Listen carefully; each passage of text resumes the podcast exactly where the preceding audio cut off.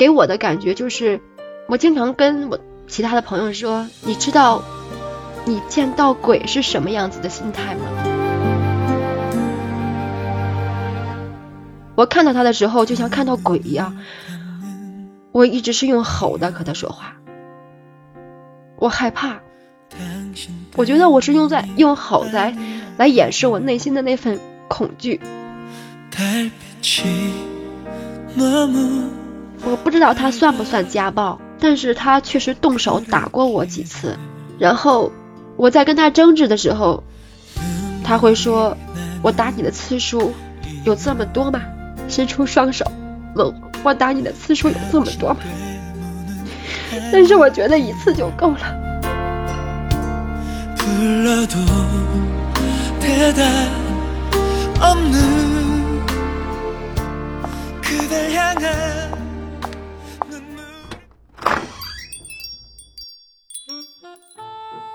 欢迎来到爱情酒吧，我是酒吧的老板魔芋先生。在这里，我已经为你打开了一瓶红酒，伴着怀旧的歌曲，为了我们彼此的相识，来吧，我们碰一杯，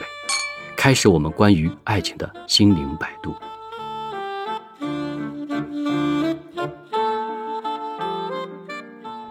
今天呢，我请来了一位我的一个朋友，一个北京大妞，她也是我的一个多年的好朋友。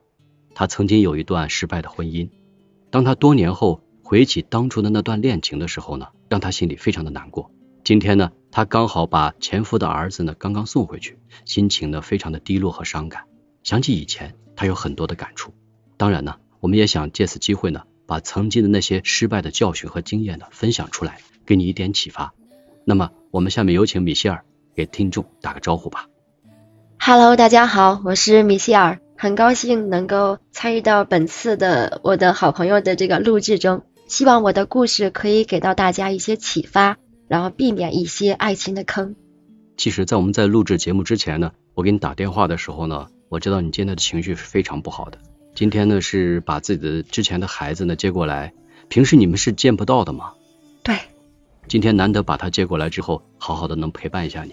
但是从你自己曾经的那段感情来讲的话，是不是给你带来了一个让你终身难忘的一段记忆？或者说给你带来一种无法愈合的一种伤痛呢？嗯，对，我觉得，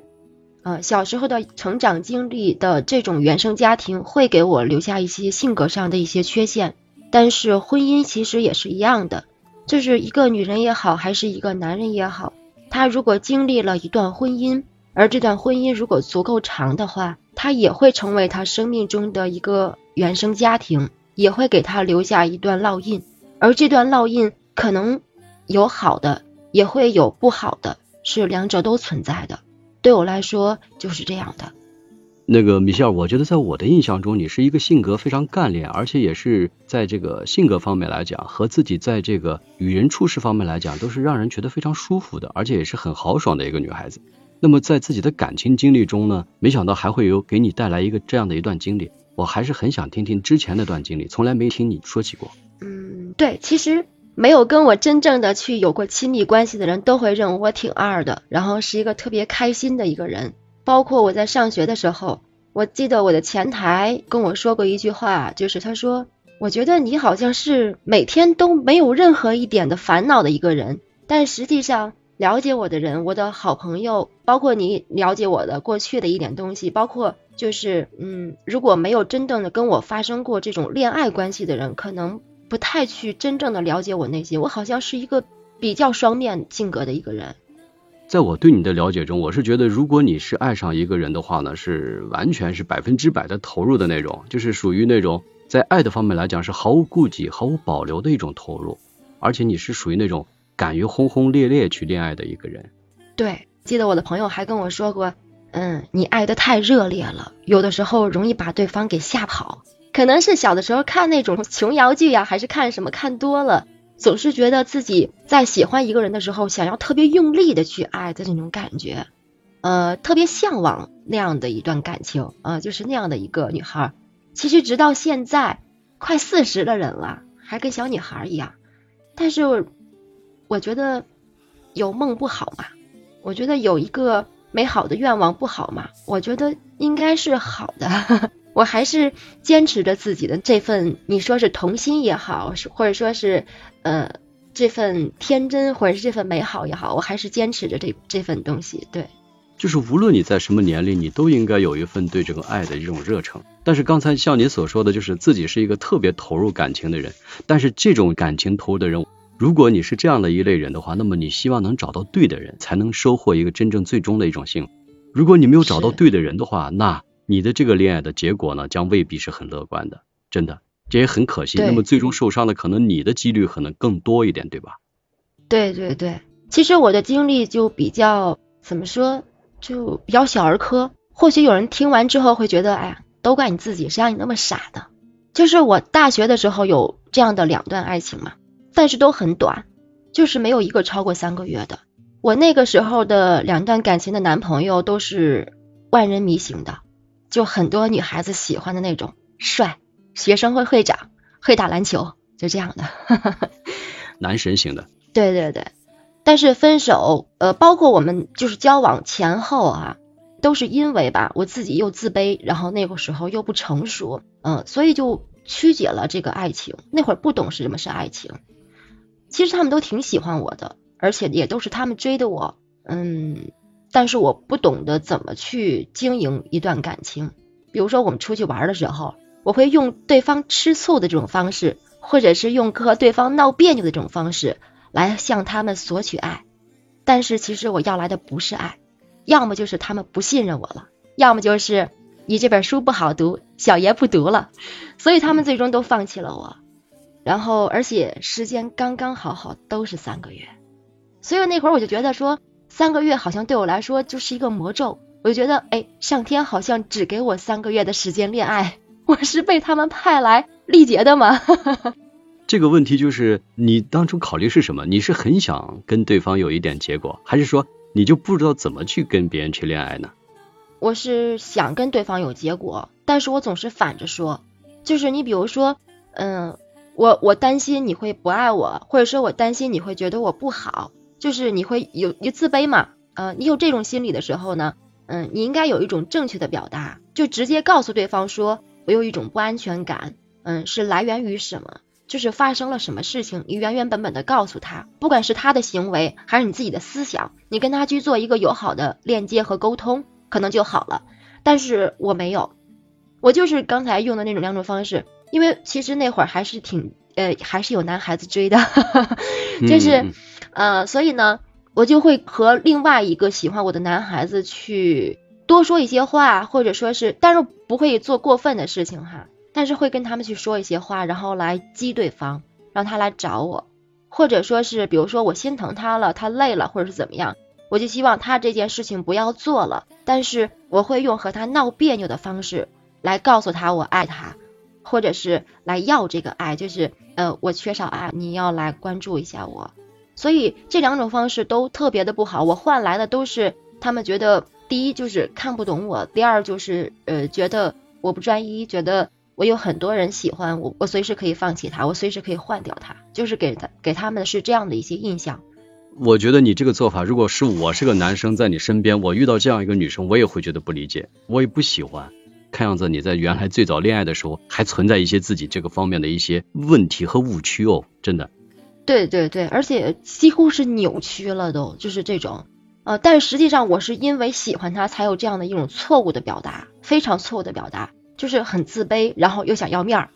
但是我我分手的时候，我我就是会不断的就问他要不要分手，然后最后人家问烦了，可能就真的以为我要分手，就跟我分手了。就是当人家做好了这种心理建设的时候，就跟我说，你你再次问的时候，别人就会说啊，那好，分手吧。然后就分手了，然后我就崩溃了，我就感觉自己整个人都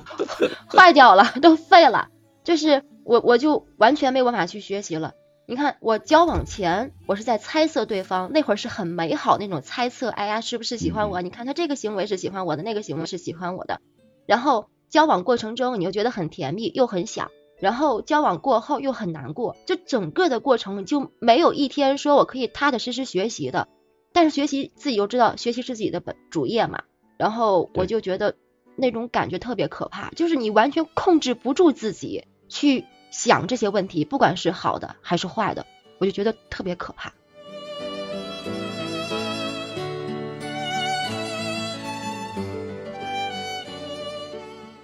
我觉得哦，你这个说法，我怎么突然觉得好多那种年轻人哦，他们都是这种状态。他就是他是一种恋爱脑，关键是他不知道怎么去表达这个爱，他也不知道怎么去跟别人相处。其实他内心很喜欢，但实际上最后他做出的这个结果和行为呢，让对方都特别失望，太可惜了。对，所以其实我觉得那段经历让我有了一个特别可怕的一个特别可怕也特别错误的一个决定，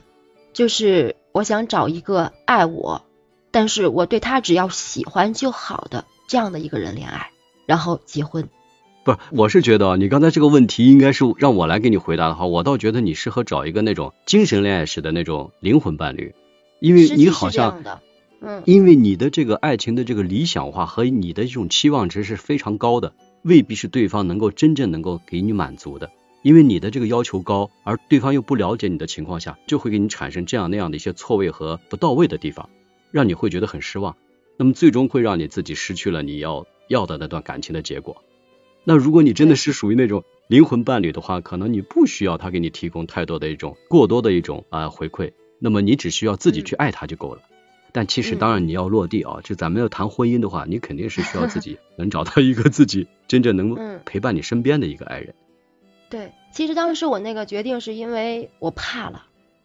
因为我觉得我以后要面对工作，嗯，我特别不喜欢那种状态，我今天可能有点焦虑。我理解，其实你别说啊，我其实能理解你这种情绪，因为咱俩是朋友嘛，所以我也了解你一些。因为你之前对爱情的这个期望是非常高的，但是能达到你这种期望值呢，是需要一个了解你的人。哎，我特别能理解你啊。对，后来我就是一个中学同学介绍了我前夫，嗯，那个时候我就觉得老家也是农村的，然后 感觉他的工作中也接触不到那些花花的世界，所以呢，我就一下子觉得哇，特别有安全感。但是这个安全感不是对方的性格给我的，也不是我跟对方相处了多久给到我或者让我感受到的，而是我自己的一个判断，就是因为我觉得。他身边不会有很多的女孩子去喜欢他，我不用去担心说有一天他是不是觉得我不够优秀，而别人够优秀，他就会喜去喜欢别人了。所以我就做了那样的一个决定。但是实际上，你说我这段婚姻我没有爱吗？其实我不知道，因为我们刚刚结婚的时候，我们也经历了两三年比较甜蜜的时候。你说甜蜜，只是说我们相处的过程中可能没有太多的磕磕绊绊。嗯，但是我们是老年式的相处，不牵手，不接吻，偶尔拥抱一下，他也没有时间陪我，我们的话题也特别少。两三年过后，直到我们家老大出生以后，呃，和他妈妈一起住了，那个时候就发生了一些分歧。当然，我不说是谁的问题了哈，因为现在我觉得再回去追究这些东西已经没有什么意义了，只能说他的性格很强势。他的原生家庭也造成了他特别的不会沟通，非常不善于沟通。所以，我们两个不善于沟通的人，而他又是一个特别强势的人，我又是一个自卑的人。你知道，当一个不善于沟通又很强势的人想把一个很自卑的人当种子媳妇儿培养，会发生什么吗？我觉得就会发生我这样的一个结果，一个悲剧的结果，一个你现在感觉非常痛苦的一个结果。唉，可以想象，真的。我其实跟他离过两次婚，第一次是在我大儿子一岁半左右的时候，那个时候我特别清晰，他跟我说过一句话，他说：“你知道我为什么娶你吗？因为我娶你的时候，我认为你可以达到我的要求，虽然你当时没有达到，但是经过我的培养，我认为你可以达到。所以我觉得我快离婚的时候，我才知道原来我是一个。”面试通过的媳妇儿，站在你的角度啊，你是这样考虑的；站在他的那个角度，他这种观念绝对是错误的，绝对是让很多人不能接受的。他这个恋爱观和这种判断爱情的这个标准，也绝对是有问题的。他觉得他自己给我当爸爸当了十来年，他觉得他很宠爱我，但实际上可能就像他给我的儿子当爸爸一样。或许他真的有那种保护你的心，但是他的表达跟他的爱都太可怕了，那种感觉给我的感觉，他会恶语相向。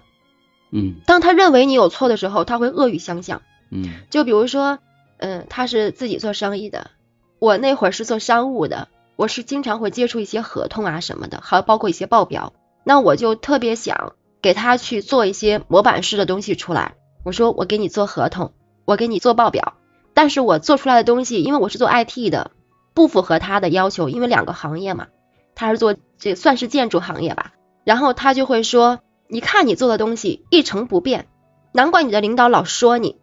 你做的是什么，根本就不符合我们这个行业。我觉得我我兴高采烈的为他做了一些事情，嗯我我觉得我收获的就是他的谩骂和嫌弃。然后我我上我下班回来，我兴高采烈的去分享我和我的同事发生了一些好玩的事儿。其实这也是他要求的，他说。你看你在外面上班，然后我自己做，我天天面对一些老爷们儿，面对一些水泥沙子，他觉得他都快跟社会脱节了。他说你回来的时候，其实可以给我讲一些公司里发生的事情，呃，这是他以前说过的。然后当我真的给他讲的时候，他就觉得你真低俗。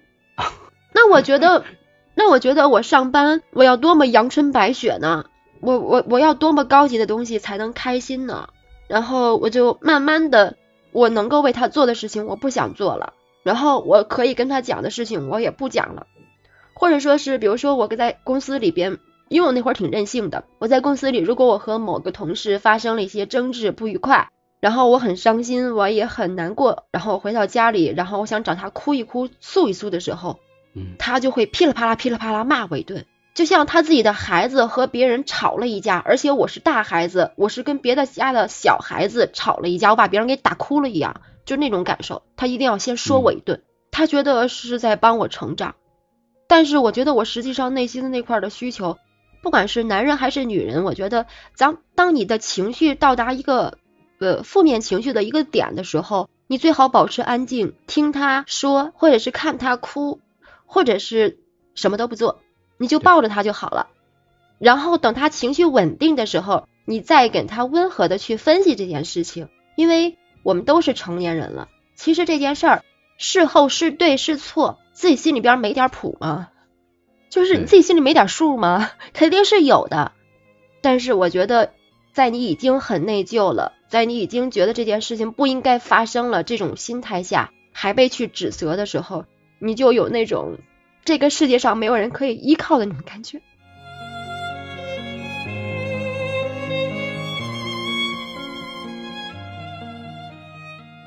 其实我觉得，我说到这儿的时候，可能大家都觉得没什么，在日常生活中经常会出现。但是语言暴力，你们经常会出现吗？就是女性在一段恋爱中，或者是在一段婚姻中的时候。你觉得只有动手了才算是暴力吗？我觉得我经受了十几年的语言暴力，我一点自信都没有。我觉得从我最初的那个不自信的我，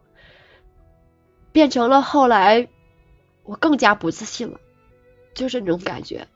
直到后来我的职业发生了一点变化，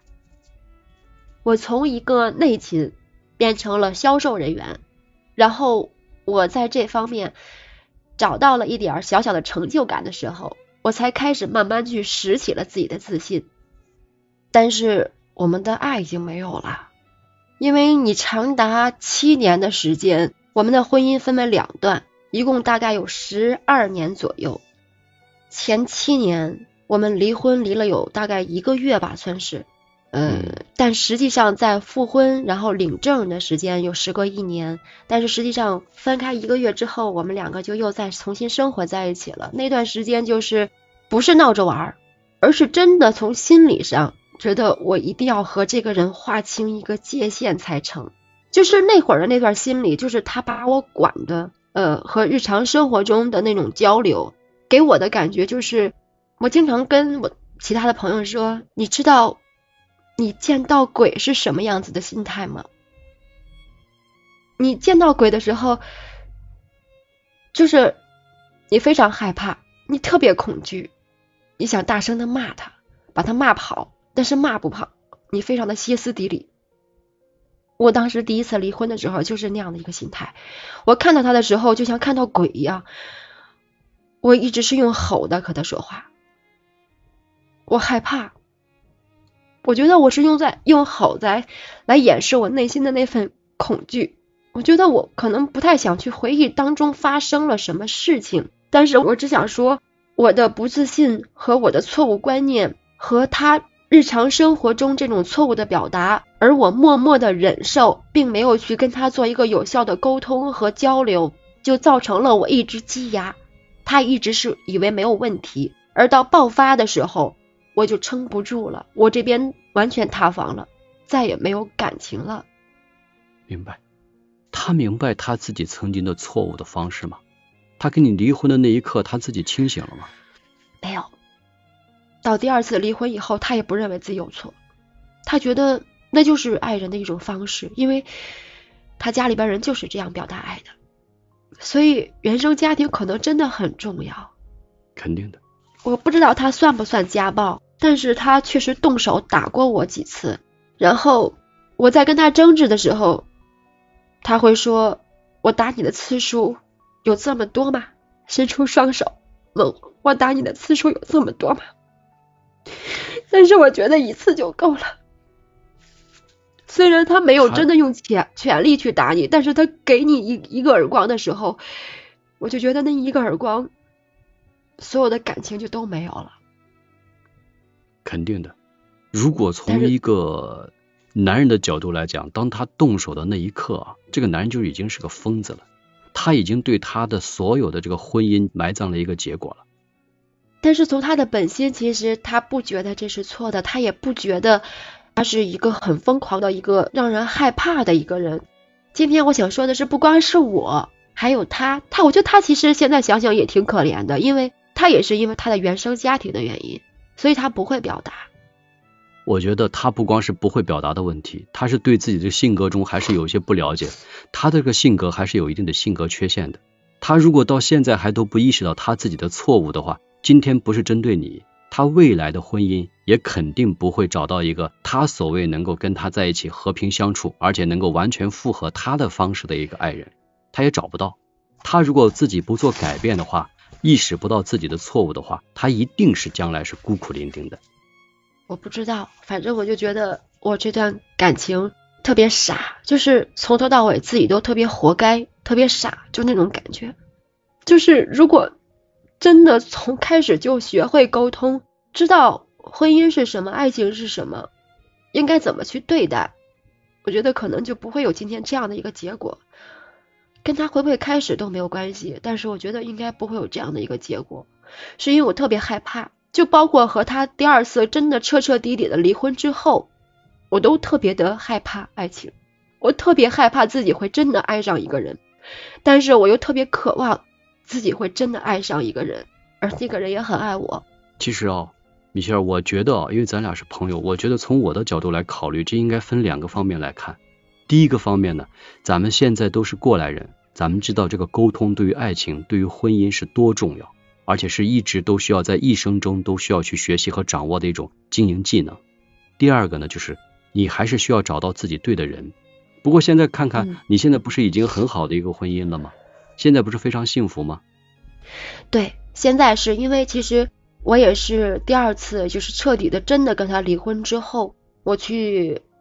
我去报了一个心理的一个课程，算是自我救赎吧，就是特别焦虑那段时间，所以我就报了一个心理课程，然后跟着老师去去回顾自己的过去，然后去看清自己，然后这一路走来都发生了什么，然后才会发现说啊，原来。其实问题可能更多的是出现在自己身上，所以我就在想，我到底做了什么，让我自己走到了现在的这个地步？我有两个孩子，那会儿的小儿子才两岁，嗯，什么事情让我造成了现在的这样的一个结果？我又那么的痛苦，然后又那么的焦虑，嗯，之后我才知道说沟通真的好重要，应该怎么去沟通？才那会儿开始慢慢的去学习。再后来，我遇到了现在的这个爱人，然后我就是在跟他，因为他也有孩子，然后我也有孩子，我们在沟通的时候都会说二婚会不幸福，二婚会隔着心，你想着你的孩子，我想着我的孩子，都会很自私，然后都是搭帮过日子。但是我觉得，因为我还有着一份爱情，我觉得我还没有享受真正的爱情呢，我还没有嫁给我的爱情呢，所以我就觉得我特别倔强，嗯。我特别倔强，我就觉得我这次我一定要找一个和我特别相爱的人，然后我要和他好好的沟通，哪怕最后我真的又失败了，我也要尝试一次。然后我遇到了他，就可能刚刚好吧，就是性格上比较合得来，但是你说三观合吗？可能也不太一样。但是我们在相处的过程中，我们就会把很多的事情，包括我失败的一些事情。会跟他分享，然后包括我会建立一些沟通的机制，我会告诉他我什么时候你怎么样去对待我，就是这些沟通的机制都会跟他去沟通。比如说我在发火的时候，我说咱们两个要有一个人要冷静下来，不去理对方可以，但是不要顶着来。我说那个时候我们两个只能吵起来，他听进去了，嗯，我们两个就真的是吵架的时候会这样，但是我们俩很少吵架。然后包括说二婚中，然后会有很多的呃不交心，或者说是没有办法说真正的去彻底的去相信对方的那一部分不好的东西，我们也去谈，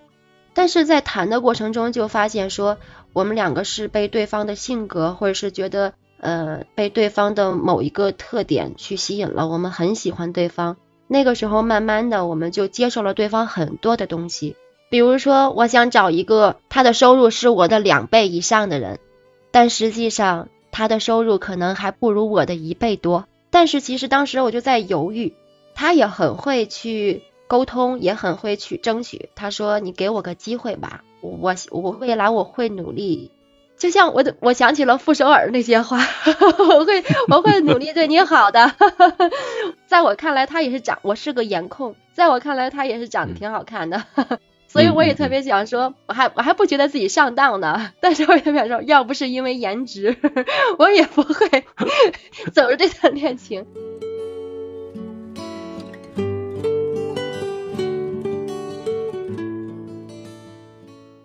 但是，但是真的，他的性格很温和。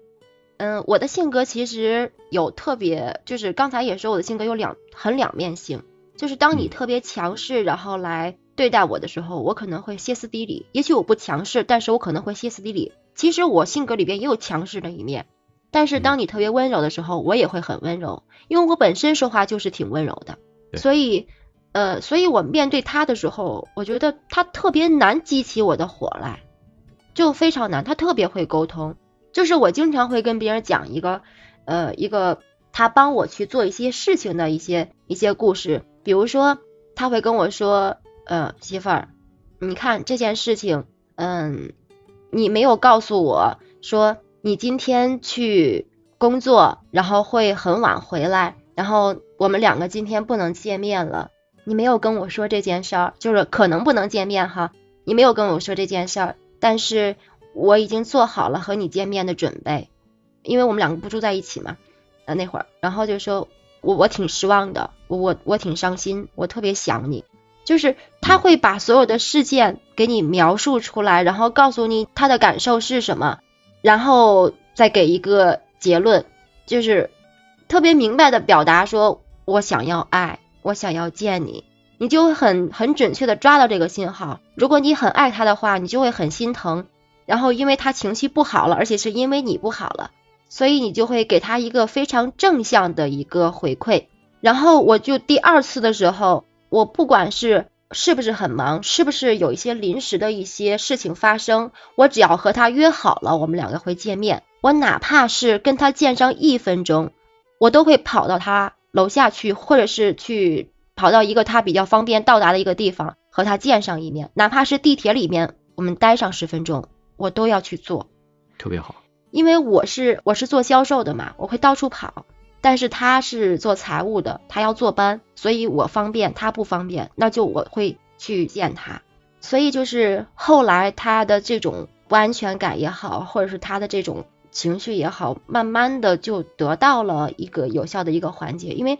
他其实也不是一个多么自信或者是多么什么样的一个人，他也会觉得有他自己不自信或者自卑的一面。那我就觉得我特别能理解他，因为我也是一个不不自信的或者说是自卑的人，所以我我能看到他，然后再经过他的一个正确的表达，我就能够准确的给到他想要的那份感情或者说那份安全感。说得好。我特别能理解你说的这个感情的结果，你们俩因为这种沟通的方式是正确的，自然你们得到的一种呼应和一种彼此的回馈就特别到位，自然会越来越默契了，特别好。嗯，对，包括说，比如说我有两个儿子，我觉得其实我挺自卑的，一个离了婚的有两个儿子的女人，还要渴望一份爱情，我觉得其实可能很多人都会觉得我这是一件很奢侈的事情，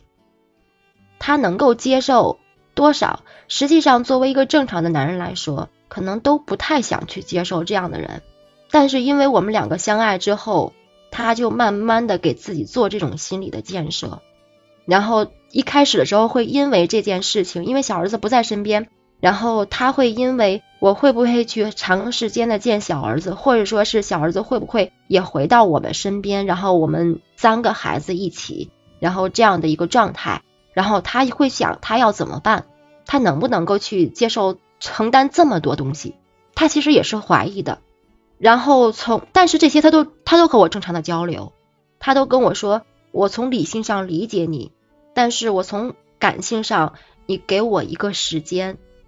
他说我是一个容易妥协的人，但是我需要一个时间。他说不要太逼我，然后我就会问他。我也会有不安全感，那个时候我就会问他说：“那你会不会因为这件事情放弃我们这段感情？”他说不会，他说我觉得我我认定你了，我觉得我非常爱你，我我我没有办法去放弃你。然后他说我只能去呃给自己去做这样的心理建设。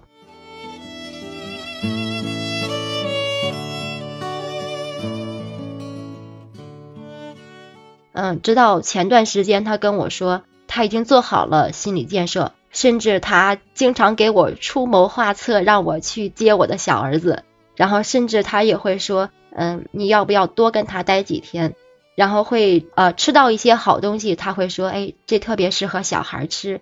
你一定要带他去吃啊，因为有很多的这种小动物啊，这种这种点心，嗯，包括我这次接孩子，然后只待了三天嘛，他就说，你怎么这么傻？这么长时间了都没能见到孩子，为什么不能多待半天？是啊，就是他很理解孩子想见母亲的那份心，也很理解我想见孩子的那份心，所以我这点特别感动，我也特别感谢他。所以我觉得，嗯，所以我觉得我们两个，我们两个人未来我也特别期待，我们两个可以一直是然后这种沟通的方式。我觉得，如果是这样沟通的话，我希望我们的爱情可以保鲜。我觉得特别好。我觉得你们俩现在这种沟通的方式真的是特别好，能够彼此在一起呢，能够把自己的一些困惑的东西直白的给对方表述出来，而且也提出自己的一些感受，然后最终呢，让对方明白你最想要的是什么，对方自然而然的就也就清楚你想要的结果，他能够及时的给你回馈，这是你们俩在这个态度上是非常积极的，而且也有一个感情的基础。自然，你们会把一些平时碰到的一些困难、困惑的问题呢，都能够攻克和解决掉。其实彼此在一起的这种相处啊，爱与爱之间就是需要这样的一种真正的沟通。对，其实我们两个把所有的二婚会遇到的一些不好的问题，我们都拿到面上来说。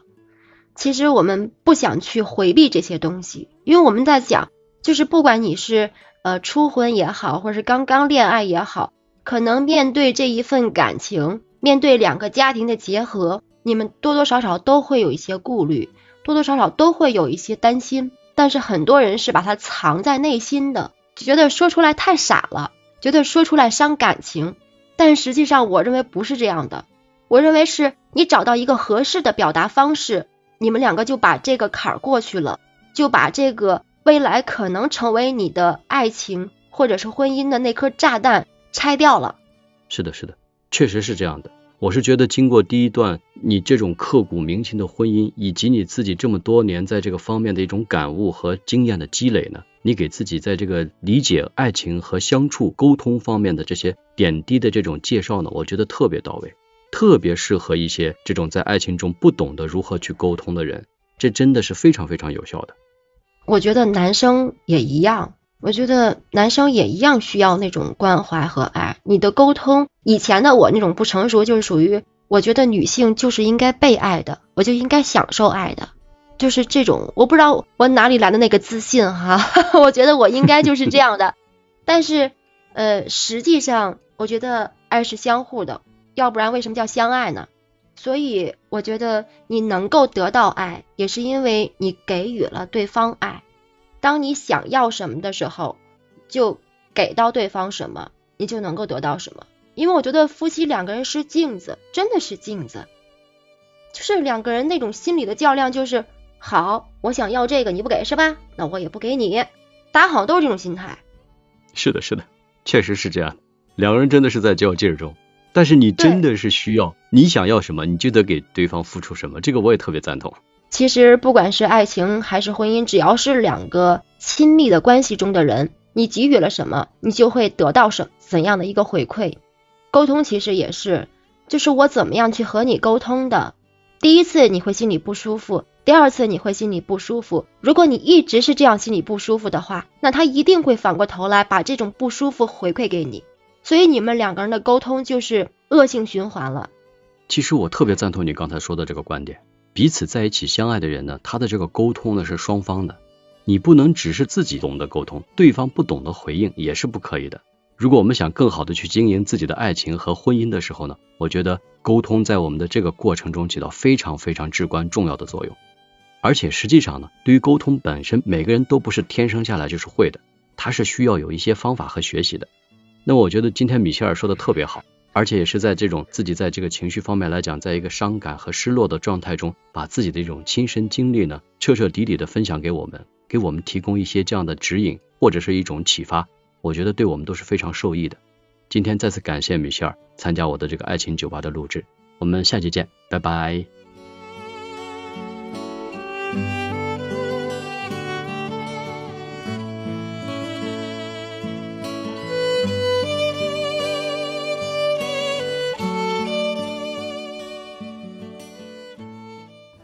我是魔芋先生，我用一生追寻真爱的勇气，用一个曾经失败者的惨痛教训，帮你走上正确的爱情之路。我是可以听你悄悄话的知心哥哥，喜欢我的节目就订阅关注我吧。有什么想说的，或者愿意和我分享你的故事，就在讨论区留言吧，我会看到。我会每周一和周四晚九点更新一集。我愿意用我的声音陪伴着你。让你的心不再孤单，我们一起成长，来吧，相约爱情酒吧，下期见。